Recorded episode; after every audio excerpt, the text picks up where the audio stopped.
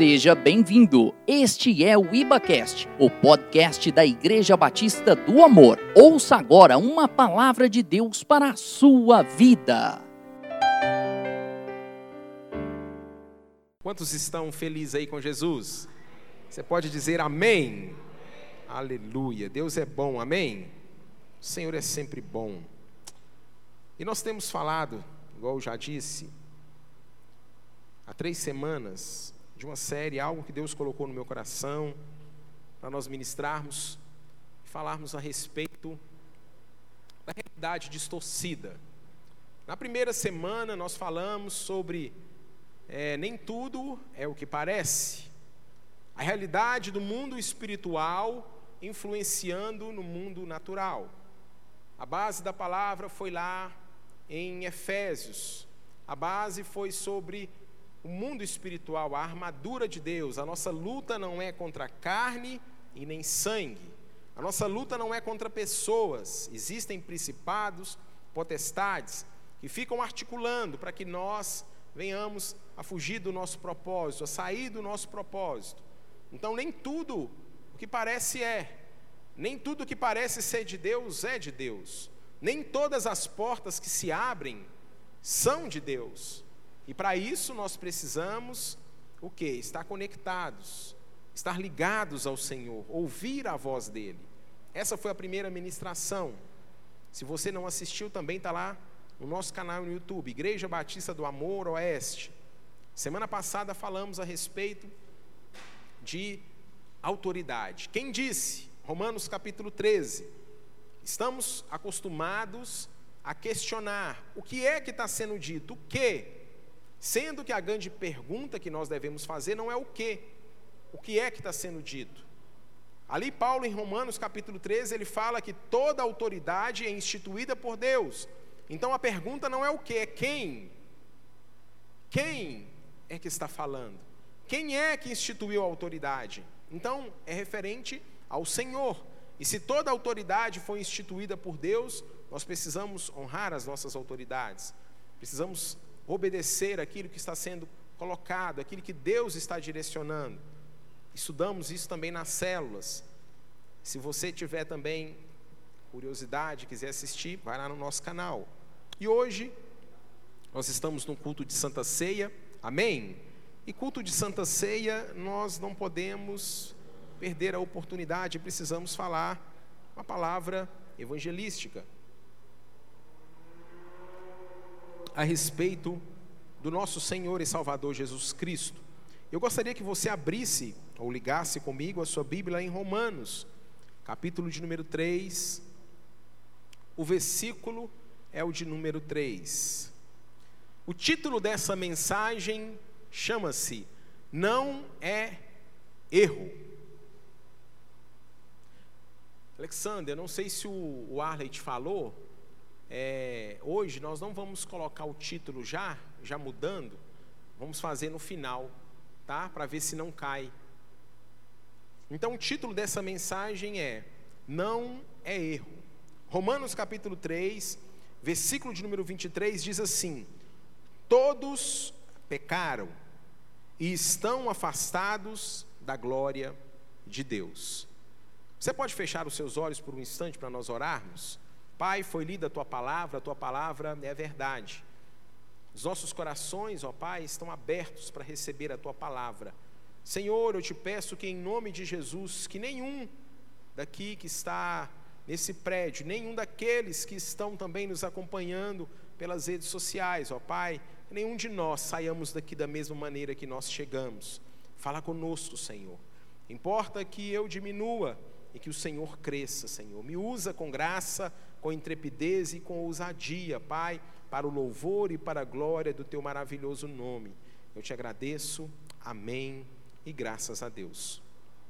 Pecado é uma palavra desconfortável, é uma palavra que nós não gostamos muito de ouvir. Falar sobre pecado não é fácil, nós não a usamos muito no nosso cotidiano, é uma palavra que muitas vezes nós não gostamos de falar. Imagina você conversando às vezes com o seu filho, Você fala, menino, você pecou. Imagina lá no trabalho, você precisando entregar um relatório, você precisando fazer algo, e de repente o seu chefe vira e fala: Olha, você não fez aquilo que deveria ter sido feito. Esse relatório não deveria ter sido feito assim. Você pecou contra a empresa. Nós não ouvimos isso. Ouvimos falar dessa forma? Você pecou contra a empresa, filho, você pecou contra o papai. Nós não, não ouvimos muito isso. Isso não é natural. Você não ouve assim. Imagina você andando e de repente a via era 90 km por hora e de repente, quando você olha, você está a 110. E lá na frente tem um policial rodoviário. E de repente ele está lá com com aquele como é que chama aquele equipamento lá? É como é que chama, Ronald? Radar, radar móvel e ó 110. Aí manda você parar. Você pecou contra a lei de trânsito. Nós não ouvimos isso. Ouvimos? Não é normal. Nós não estamos acostumados a ouvir essa palavra quando as pessoas erram. Falar que as pessoas pecaram. Agora, isso está relacionado às coisas naturais. O pecado é quando nós ouvimos as coisas referentes a Deus. Então nós pecamos contra Deus. O pecado me faz pensar em julgamento, o pecado me faz pensar em salário. E a Bíblia diz que a paga do salário né? Aliás, o salário do pecado é o que? A morte. Então, pecado está relacionado ao Senhor. Pecado, pelo dicionário, significa é uma transgressão da lei divina. Então, quando eu transgrido a lei do Senhor, as normas, as regras que Deus estabeleceu, isso chama-se pecado. Então é por isso que nós não ouvimos os filhos falando, pai, eu pequei contra o Senhor. Na verdade, ele errou. Nós não falamos isso na empresa. Você pecou contra a empresa. Não, o que, que você fez? Você errou. Você vacilou. Você deu uma, uma escorregada. Isso é o normal que nós ouvimos. Então, o pecado é algo relacionado ao Senhor. E quando nós falamos no mundo natural, nós dizemos o que que nós erramos. Eu vacilei. E qual que é a definição de erro? Erro é juízo ou julgamento em desacordo com a realidade observada. Erro significa engano. O erro ele pode ser de ação, ele pode ser de cálculo, eu calculei mal, errei. E teve uma vez que eu errei feio. Eu fui subir num local e eu achei que eu tinha, Valdinei, 20 anos. E já não tinha mais 20, passei dos 40 e fui dar um pulo. No que eu pulei, já não é mais o mesmo vigor físico, já não é mais a mesma força, e o que, que aconteceu?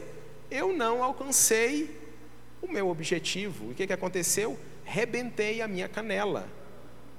E foi uma dor insuportável. Eu estava no meu trabalho. E ali, um monte de gente, um monte de homem, eu levantei a postura, com vontade de chorar e sair, mancando, até onde eu pude. Errei o cálculo, isso é erro. Erro é de opinião, de julgamento causado por um raciocínio ruim. Eu pensei errado. Eu me descuidei, é um descuido. Erro é quando falta conhecimento. Então eu não tinha conhecimento e eu errei. Diante de determinado fato, quando nós erramos, a conduta ela é desculpável. Então isso é erro. Errei, falhei, então me perdoa. Essa é uma palavra assim mais suave, mais leve para nós falarmos. Eu errei. Agora, irmãos, precisamos entender que nem tudo na nossa vida é erro. A ideia é que nós precisamos entender que há uma diferença entre erro e há uma diferença entre pecado. E geralmente o que, é que nós temos adotado nessa cultura? Nós temos adotado a cultura do erro. Nós erramos muito. Então, a ideia que eu quero passar é essa. E o que, é que eu faço? Quando eu erro, eu peço desculpa. Olha, não foi sem querer. Eu poderia ter pensado melhor, por que, que eu fiz isso?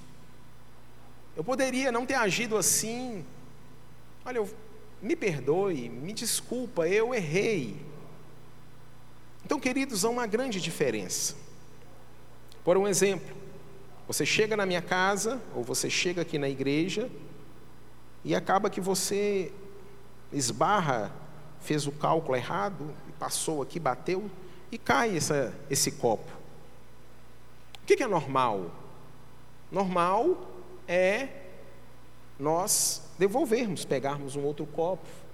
Mas você não vai ser punido por causa disso. Você não vai ter que pagar sete copos. Você não vai ter que pagar dez copos. Você vai devolver apenas um copo. Isso é normal. Por quê? Porque foi um erro de cálculo. Você não fez de forma assim, sabe, programada. Você simplesmente errou. Então não tem castigo não tem paga, não tem salário por causa disso. Salário do pecado, que é a morte. Você simplesmente errou. E como eu disse, nós temos, infelizmente, muitas vezes, tratado isso dessa forma no mundo espiritual. E às vezes nós trazemos isso para dentro da nossa vida, para dentro da igreja, uma realidade distorcida. Por um exemplo, ah, querida, a Bíblia, naquele grande dia eu te falei que era até que a morte nos separasse, mas, sabe, eu errei contra você, eu, eu não queria ter feito isso, mas quando eu vi, eu fiz, eu não consegui, eu errei. Mas vamos fazer o seguinte: vamos passar uma borracha em cima disso, Vamos seguir a vida adiante. Eu errei, mas vida que segue. É o que nós queremos fazer. Passar uma borracha em cima e vida que segue. Eu errei, cometi um erro. E nós fazemos isso em todas as áreas, em muitas áreas da nossa vida. Então, se eu errei, o erro não tem paga, eu posso simplesmente continuar a viver da forma que eu vivia. Simplesmente o que, que eu vou fazer? Olha, eu vou me esforçar. Vou me esforçar um pouco mais. Eu, sabe, eu vou me esforçar. Eu te prometo que não vou fazer de novo. Mas vamos passar uma borracha em cima disso e vamos seguir a nossa vida. Isso é uma realidade totalmente distorcida. Isso é um erro. Estamos vivendo no engano. Nós precisamos entender que quando isso acontece, não é um erro. Muito pelo contrário. O adultério é um pecado. O adultério é algo, é algo muito sério. Eu estou citando o adultério aqui como um exemplo. E quando eu começo a olhar para a minha vida e eu começo a achar que eu simplesmente erro, e eu não tenho pecado, o que, que acontece? A primeira coisa, o primeiro erro é: eu não preciso de um Salvador. Quem erra, o que, que ele precisa? De uma coisa: se esforçar um pouco mais para melhorar, buscar conhecimento. Vou prestar mais atenção. Olha, o copo está ali, eu vou passar mais longe, vou passar mais distante. E nós queremos fazer isso com as coisas espirituais. Então eu vou estudar, nada contra, precisamos estudar, temos que ler a Bíblia, temos que ter conhecimento sim, mas nós começamos pelo próprio esforço a querer não errar mais, a não querer fazer mais o erro, não cometer mais o mesmo erro. Então nós vemos então que uma realidade distorcida. Então, se eu não tenho pecado, eu não preciso de um Salvador. Eu simplesmente errei. O que é que eu preciso? simplesmente me esforçar um pouco mais, melhorar. Preciso, sabe, buscar conhecimento, me esforçar. Sabe? Vai dar certo. Pensamento positivo que vai dar certo. Vou mudar os meus hábitos, mas eu vou conseguir. Essa é uma cultura equivocada, cultura do erro, uma realidade totalmente distorcida. E diante de muitas situações, muitas pessoas têm vivido assim. Não têm entendido a realidade espiritual. Muitos preferem o que? Seguir em frente. Afinal de contas, ah, não foi intencional, foi apenas um vacilo, foi apenas um erro. Foi um erro de cálculo, de rota. Ah, foi a pessoa passou na minha frente quando eu vi aconteceu. Ela conversou comigo, eu conversei com ela e aconteceu. Então foi um erro.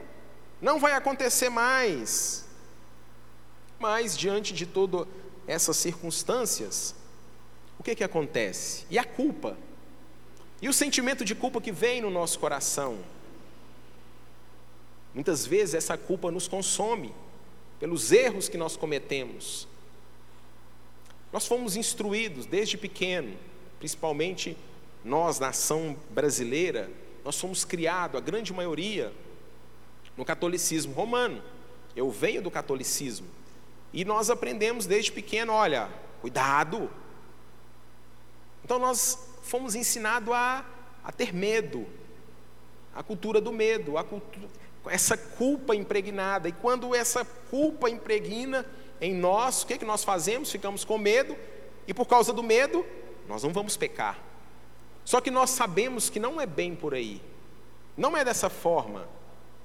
Essa cultura do medo, essa cultura da culpa exacerbada, ela não surte o efeito que nós sabemos que nós devemos ter. A realidade é outra.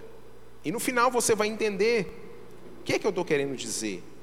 Então nós não podemos, sabe, viver essa cultura do medo, essa cultura de ser punido, essa cultura de que um raio vai cair a qualquer hora na nossa cabeça, pelos erros que nós cometemos. E vivemos assim dessa forma. Erro, pecado. Quero que vocês entendam que são coisas distintas, coisas diferentes, que nós precisamos entender para que a nossa vida tenha uma vida de sentido diante do Senhor. Erros são coisas que acontecem no mundo natural, como nós já falamos coisas que não são planejadas. A própria definição de erro já fala para nós. Agora, o pecado não, o pecado nos arremete a Deus, nos arremete ao Senhor. E aí vem Jesus. Jesus vem e quando a gente acha que o negócio estava ficando, ia melhorar, o negócio complica. Mateus capítulo 5. O povo de Deus sendo explorado, o povo de Deus sendo subjugado, oprimido pelos religiosos e pelos romanos, esperavam quem? Um Salvador, o Messias. Só que Jesus chega, a Bíblia diz, lá em Marcos capítulo, aliás, Mateus capítulo 5, é uma passagem muito conhecida por todos nós. E Jesus, ele eleva o nível, ele muda tudo. O nível que Jesus vem e implementa é outro. Onde as pessoas achavam que as coisas estavam ruins, Jesus vem e fala assim: é muito pior do que vocês imaginam. Não é bem assim, não. Não é da forma que vocês estão pensando. É pior, é ruim, é muito pior do que vocês imaginam. Vocês estão pensando que são, são justos? Vocês não são. Vocês não são bons, é muito pior. Não há um bom sequer, Jesus fala. Vocês não são bom, bons. Não existem pessoas boas, só existe um O povo oprimido, sem rumo, sem direção, precisando de alívio, Jesus chega e fala tudo isso para o povo. Mas é tão interessante que as pessoas gostavam de ficar perto de Jesus. Por que será? Que essas pessoas que eram oprimidas, que eram subjugadas, que eram assim escravizadas ali pela sociedade da época, gostavam de ficar perto de Jesus, mesmo Jesus tendo uma palavra dura como essa. Mesmo Jesus tendo uma palavra firme, falando: olha, como diz o pastor Ricardo, não é bonito ser feio. Vocês estão fazendo errado. Vocês estão no engano. Mas esse mesmo Jesus que falava que eles não eram bons o suficiente, que eles não eram justos o suficiente, Jesus vem e fala para eles: Olha, mas Deus ama vocês. Deus ama vocês. Mas como assim? Um Deus que vem, um Jesus que vem, fala que as coisas é, é pior do que a gente imaginava, mas vem e me fala que, que Deus me ama. O que, que é verdade? E Jesus explica para ele que a, as duas coisas são verdades. As duas coisas. Agora, há um engano. E o que Jesus quer ensinar para aquelas pessoas é que eles precisam tirar esse engano do coração, eles precisam tirar o erro do coração. Os pecadores, então, eles gostavam de estar ali perto de Jesus. Jesus ensinava para eles. Jesus ensinou sobre a esperança. E Jesus então expõe o pecado para todas aquelas pessoas: olha, vocês são pecadores. Vocês são piores do que vocês imaginam. E isso serve para nós. Nós somos muito piores do que nós imaginamos. Não existe um bom sequer. O pastor não é bom. Nós não somos bons.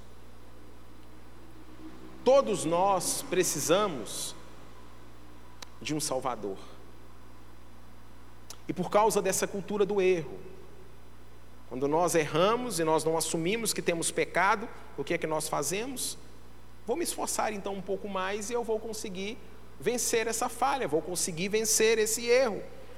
E Jesus então ele explica de uma forma totalmente diferente para aquelas pessoas. Não tem a ver com o seu simplesmente o seu compromisso. Não tem simplesmente a ver com a sua força de vontade, não tem a ver simplesmente com o seu esforço na carne.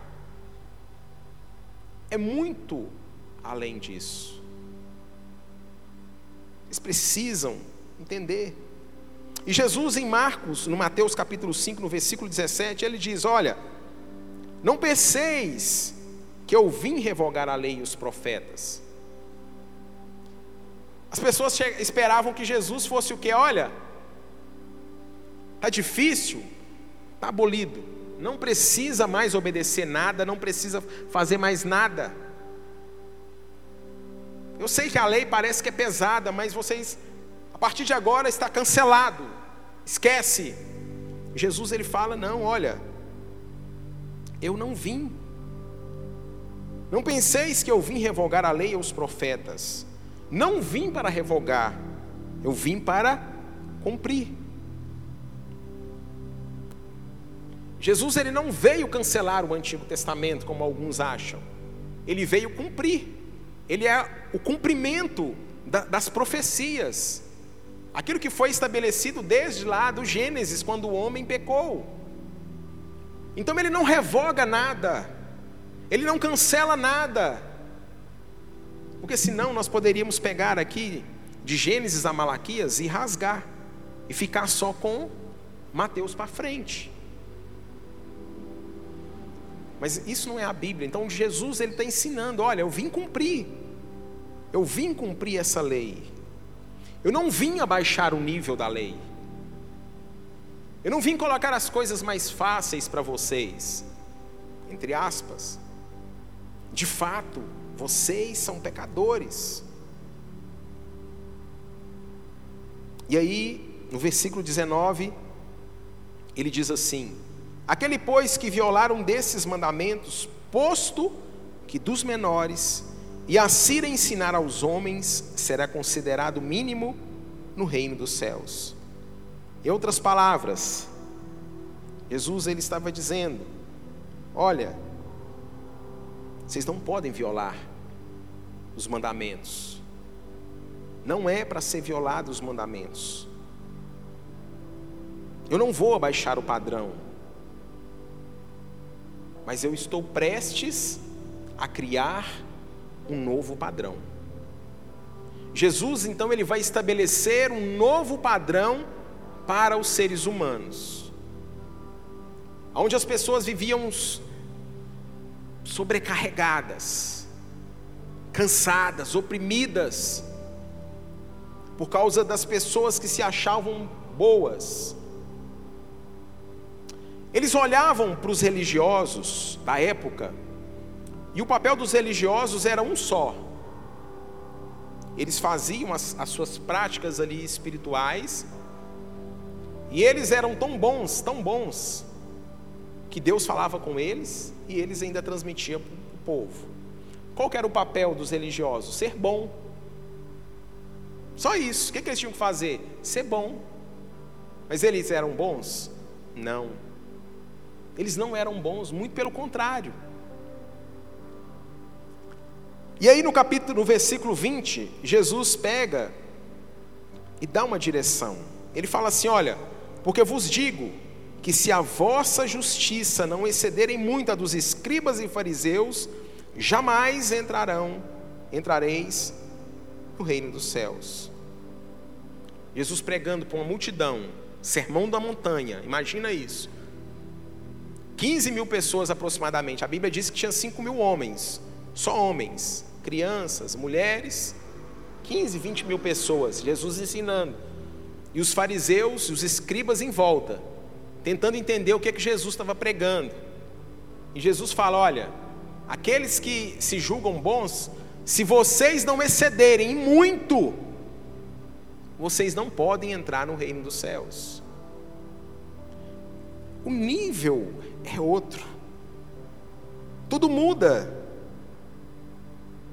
Tudo passa a ser diferente. Jesus está falando: olha, a vossa justiça tem que exceder a justiça deles. E se nós formos olhar com uma ótica natural, o que, é que nós vamos falar? Acabou. Vou sentar, vamos embora para casa.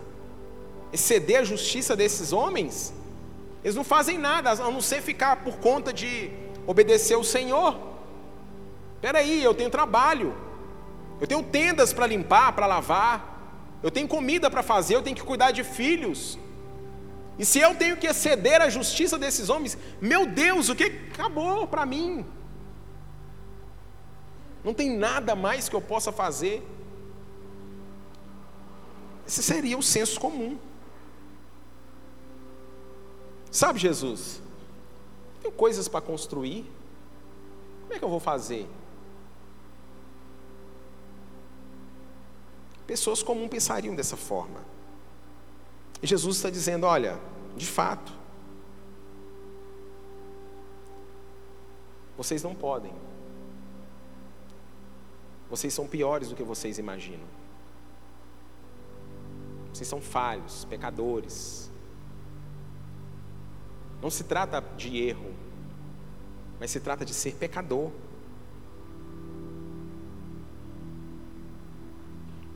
E aí vem Jesus no versículo 21 e diz: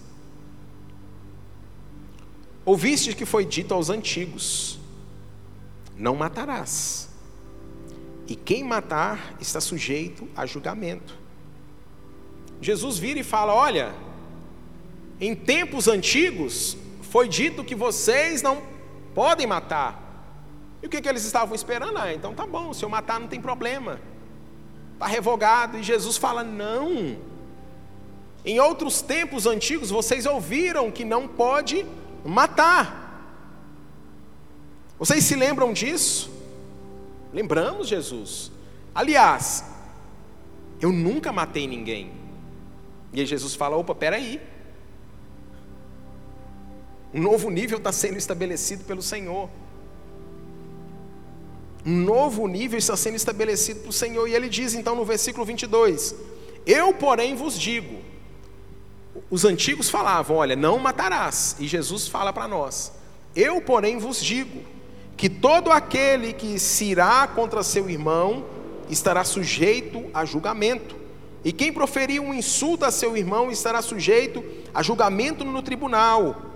E quem lhe chamar tolo estará sujeito ao inferno de fogo. Jesus, então, ele está equiparando o irar com o irmão, matar o irmão no coração, ao que? Ao homicídio. Não basta você simplesmente pegar a sua arma e descarregar sobre a vida de uma pessoa. Agora Jesus ele estabelece um novo nível. Se você matou a pessoa no seu coração, você está cometendo homicídio. Jesus está falando, vocês são piores do que vocês imaginam, o nível agora é outro.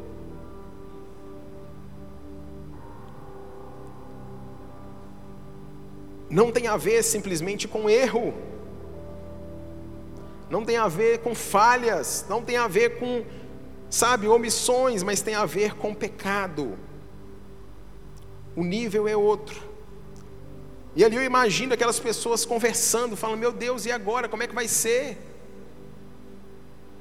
Mas as pessoas não foram embora, ficavam ali, sabe, vibradas em Jesus, aquilo que ele estava falando, querendo mais. E aí vem Jesus, no versículo 27. Ouviste que foi dito: Não adulterarás.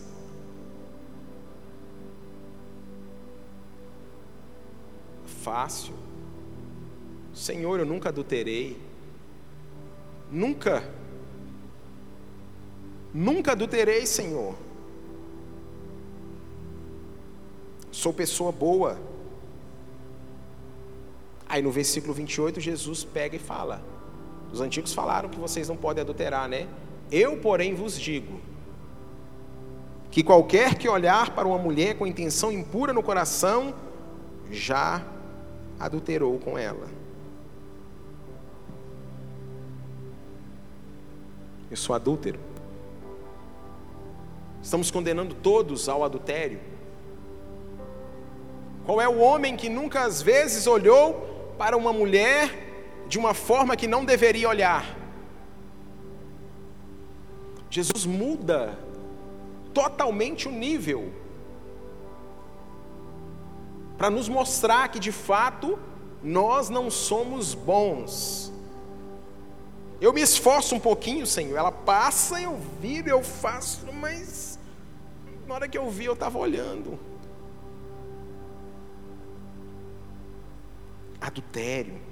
Jesus então está falando, então todos nós então basta apenas eu imaginar, basta apenas eu dar uma olhada impura, eu adulterei. Eu não vou nem falar em pornografia. Irmãos, o nível de Jesus é outro. Jesus então está implantando um novo padrão. É isso que é necessário para entrar então no reino de Deus. E aí, se a gente olhar para tudo isso, você fala: Meu Deus, esse padrão é elevado demais, é impossível. Deus vai ficar no céu sozinho. Se eu fico com raiva do meu irmão, eu fico irado, não quero conversar com ele, eu cometi, eu cometi assassinato. Se eu olho para uma pessoa, eu adultero.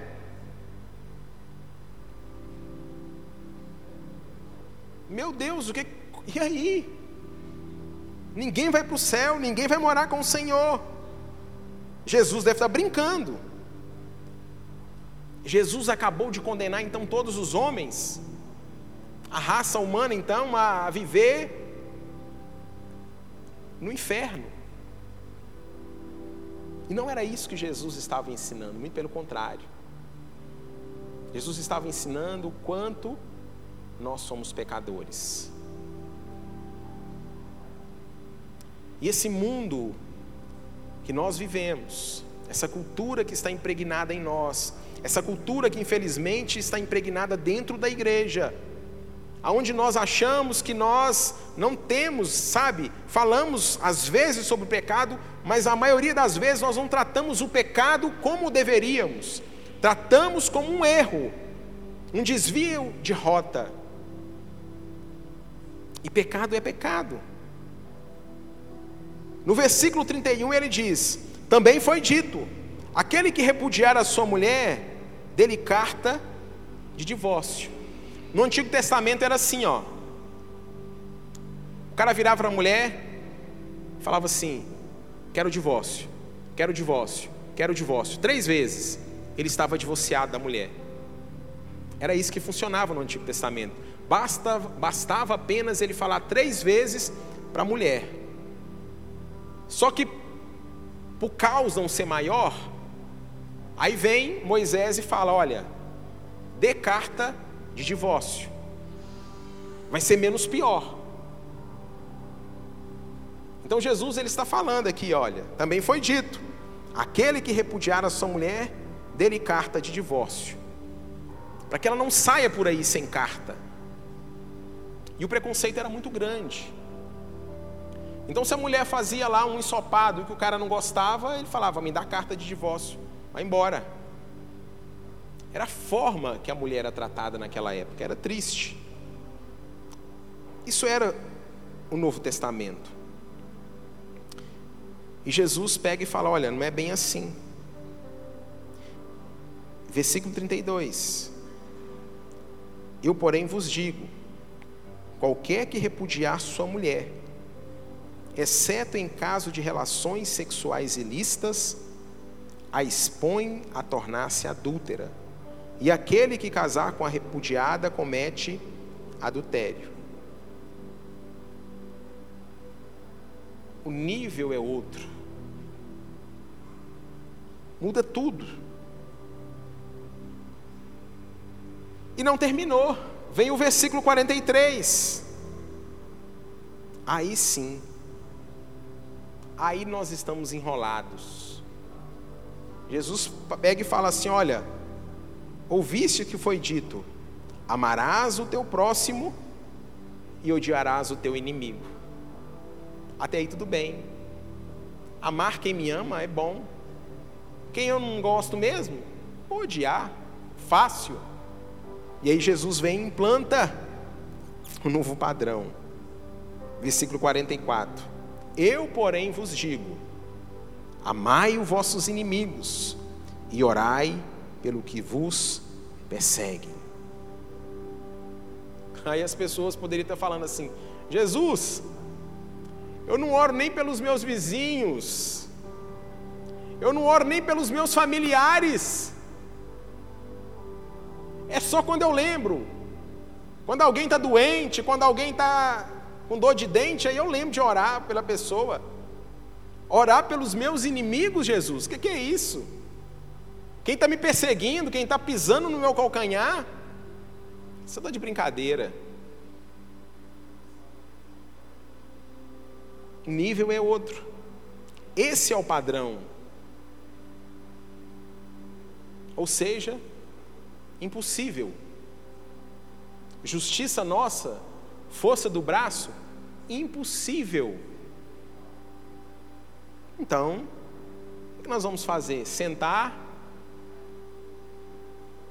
e deixar a vida nos levar? Como diz, como dizia, né? Um cantor, esperar a morte chegar? Não. Definitivamente não. Jesus ele está nos ensinando que há algo. Ninguém é justo por si só. Somente Deus é justo. Jesus ali então ele está ensinando qual que é o ponto, qual que é a ótica dele. Jesus está mostrando para todos nós que esse é o centro da questão Como dizia meu falecido pai, esse é o X da questão. Somos pecadores, somos falhos, não há esperança em nós mesmos. E como pecador, o que, é que nós necessitamos? De um Salvador. Todos nós necessitamos de um Salvador. Todos nós necessitamos de uma, de uma pessoa para vir e nos resgatar, porque na força do nosso braço nós não conseguimos, no nosso esforço nós não conseguimos. E Jesus está ali falando para aquele monte de gente, prostitutas, cobradores de impostos, adúlteros. Ele está ali ensinando para todas aquelas pessoas. Jesus ele tinha duas mensagens. Ele falava: sim, vocês são pecadores. Dois, vocês precisam de um Salvador. Sim, vocês são pecadores. Meu Pai me enviou para que vocês pudessem ser salvos. Então não se trata mais de nós mesmos, não se trata de boas obras, não se trata de esforço humano. Nós estamos de fato terrivelmente perdidos, mas existe um Salvador. Essa é a mensagem de Jesus. Não foi simplesmente um erro. Você já deve ter ouvido aquela história que está registrada lá em João capítulo 8, no versículo de número 4.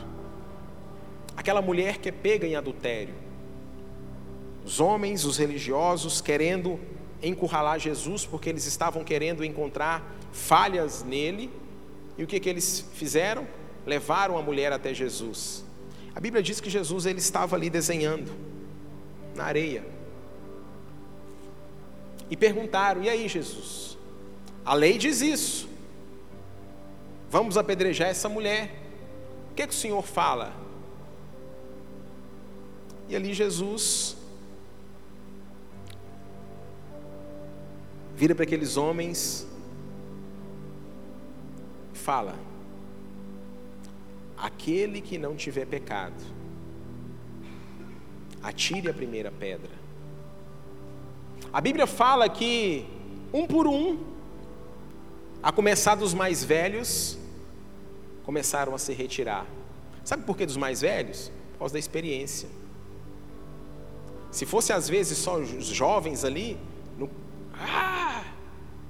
Os mais velhos foram dando um exemplo, eles foram saindo. Até porque os mais velhos eram os mestres, aqueles que ensinavam. E eles saíram. Jesus continuou ali a desenhar no chão, a escrever no chão. Um dia eu vou perguntar para Jesus o que, que ele escrevia ali naquela hora, porque a paciência dele, a sabedoria era muito, viu, né, Cristina? Eu estaria descabelado, mas ele era Jesus, né? E aí ele levanta e olha para aquela mulher e fala: Onde estão os seus acusadores? Onde estão os seus acusadores? Eles não estavam mais ali. E Jesus vira para aquela mulher e fala assim: Pois nem eu te condeno, nem eu te condeno, vá e não peques mais, vá e não viva mais uma vida de pecado. E é isso que nós precisamos entender. Porque se fosse simplesmente um erro e não um pecado, aquela mulher ia simplesmente se esforçar para não errar mais. Mas quando ela entende que ela estava pecando e que não existia mais acusadores e o próprio Filho de Deus não estava mais condenando ela, fala: vá e não peques mais. Então Jesus está falando: olha, de fato, você pecou, você fez coisa que não deveria ter feito mas eu não te condeno. Isso serve para mim e serve para você. O Senhor, Ele não nos condena mais, Ele só fala para nós: vá e não peques mais, não vivam uma vida dessa forma. Amém, queridos? A Bíblia também fala de uma outra história Inclusive eu falei dela semana passada. Uma passagem muito conhecida por todos nós, o filho pródigo. O filho pródigo que nos representa somos nós. E o pai é o próprio Deus. O filho chega para o pai e fala: Pai, eu quero que você morra. Entre outras palavras, né? Ele não falou isso naturalmente. Você vai lá e você pede a herança para o pai que está vivo. Me dá um texto da minha herança aí. E o que, que a Bíblia fala? O pai deu para ele. Ele pegou tudo e foi. E gastou, irmãos. As noitadas de prazer, festas. Só que a Bíblia diz que no local que ele estava, houve fome. E ali o dinheiro dele acabou. E ele foi cuidar de porcos para poder ver se conseguia comida. A Bíblia diz que esse jovem ele não conseguiu nem comer a comida que era dada para os porcos. A Bíblia diz então que ele caiu em si. Caindo em si, ele se lembrou da casa do Pai. E é isso que Jesus quer que nós venhamos a fazer, a cairmos, a enxergarmos o nosso erro, a nossa falha, cair em si. Eu sou falho, eu erro. E a Bíblia diz lá em Lucas capítulo 15, no versículo 21, que aquele jovem então ele volta para casa, ele fala: "Vou ter de volta com meu pai, mas ele não precisa me tratar como seu filho. Trata-me como um servo, como um empregado." E aí ele volta para casa. Deve ter sido dias andando, todo sujo, maltrapilho, imundo, até chegar em casa. E a Bíblia diz que o pai avistou o filho de longe. E o pai poderia simplesmente ter ficado parado. Agora eu quero ver. Quero ver o meu filho. A Bíblia diz então que o pai vai em direção ao filho. E sabe qual foi a, a palavra do filho? O filho não virou para o pai e falou assim: Pai, eu errei. Eu vacilei, pai. Eu deveria ter pensado direito. E eu não pensei. Esse negócio de pegar herança antes da hora foi. deu ruim. Ele não fez isso. Ele virou para o pai e falou: Pai, pequei contra ti. E é isso, irmãos, que faz a nossa vida ser um divisor de águas. Quando nós entendemos que nós pecamos é contra o Senhor, que aquilo que nós fazemos não é simplesmente um erro, que você não vai simplesmente se esforçar um pouquinho mais para melhorar, não.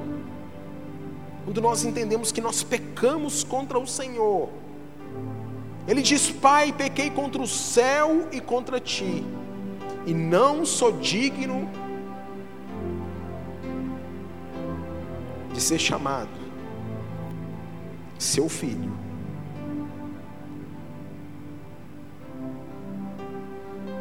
É isso que faz a mudança na vida do cristão. Reconhecer. Irmãos, quando acontecem erros, nós não precisamos de Deus. Mas quando nós pecamos e reconhecemos o nosso pecado, nós estamos falando, Deus, eu, de fato não consigo. Eu me arrependo, Senhor. Me ajuda nas minhas limitações. É muito mais fácil nós pensarmos que nós cometemos erros, que nós vamos melhorar. É mais leve. Certa vez, uma pessoa veio conversar comigo e disse: Pastor, eu estou com sérios problemas. Já tem um tempo que isso tem acontecido comigo. E eu já prometi para minha esposa que eu não vou errar mais. Eu falo com ela, olha, eu vou me esforçar, eu eu vou conseguir. Mas o tempo passa, pastor, e eu erro de novo. Eu vacilo de novo. Eu me atrapalho de novo. A minha esposa me manda embora. Eu vou lá, imploro para ela, choro nos pés dela, falo que eu não vou fazer de novo. E ela acaba me recebendo. Só que dessa vez eu errei de novo.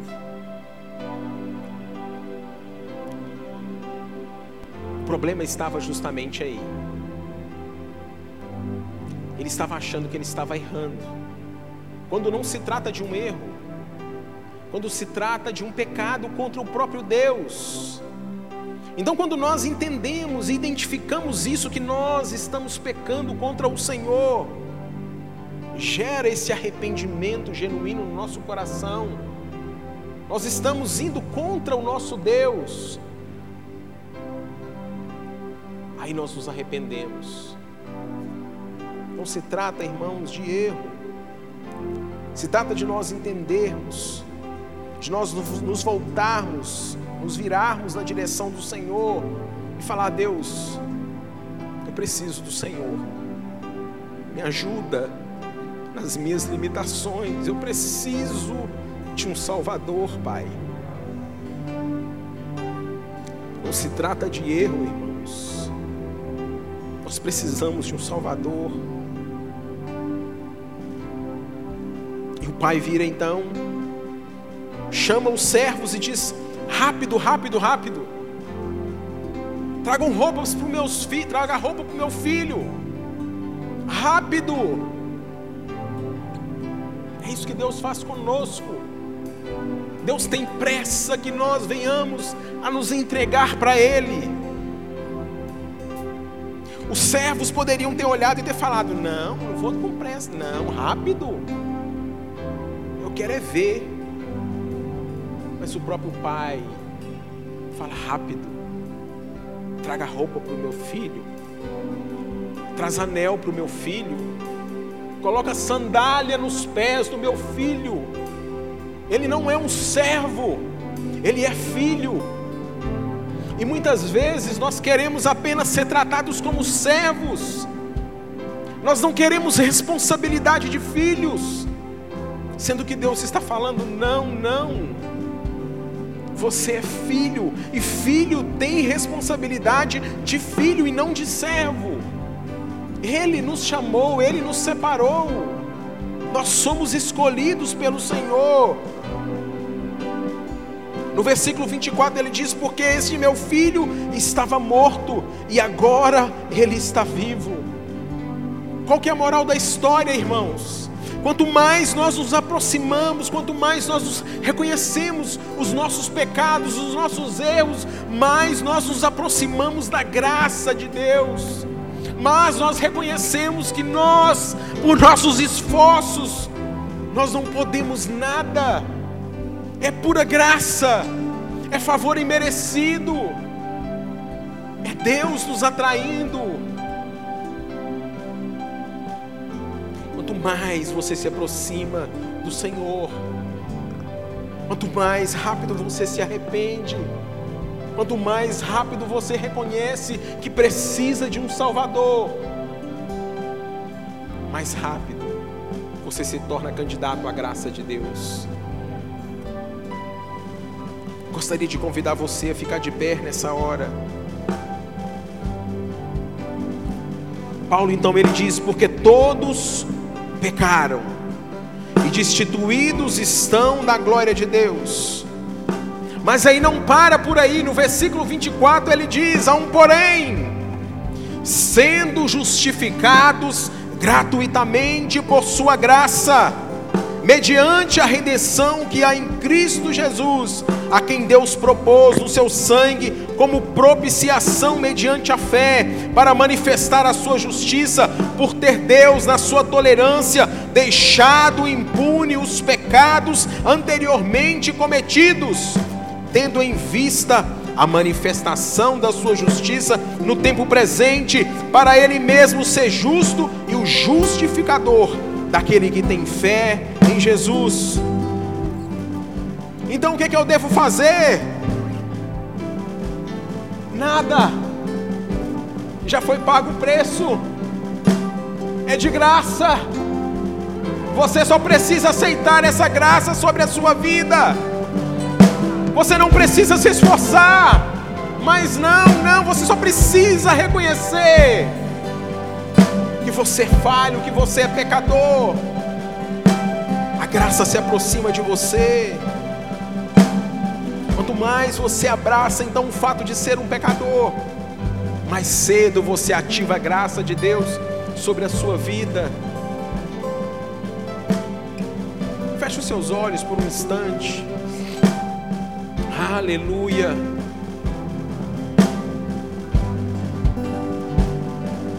No altar de adoração,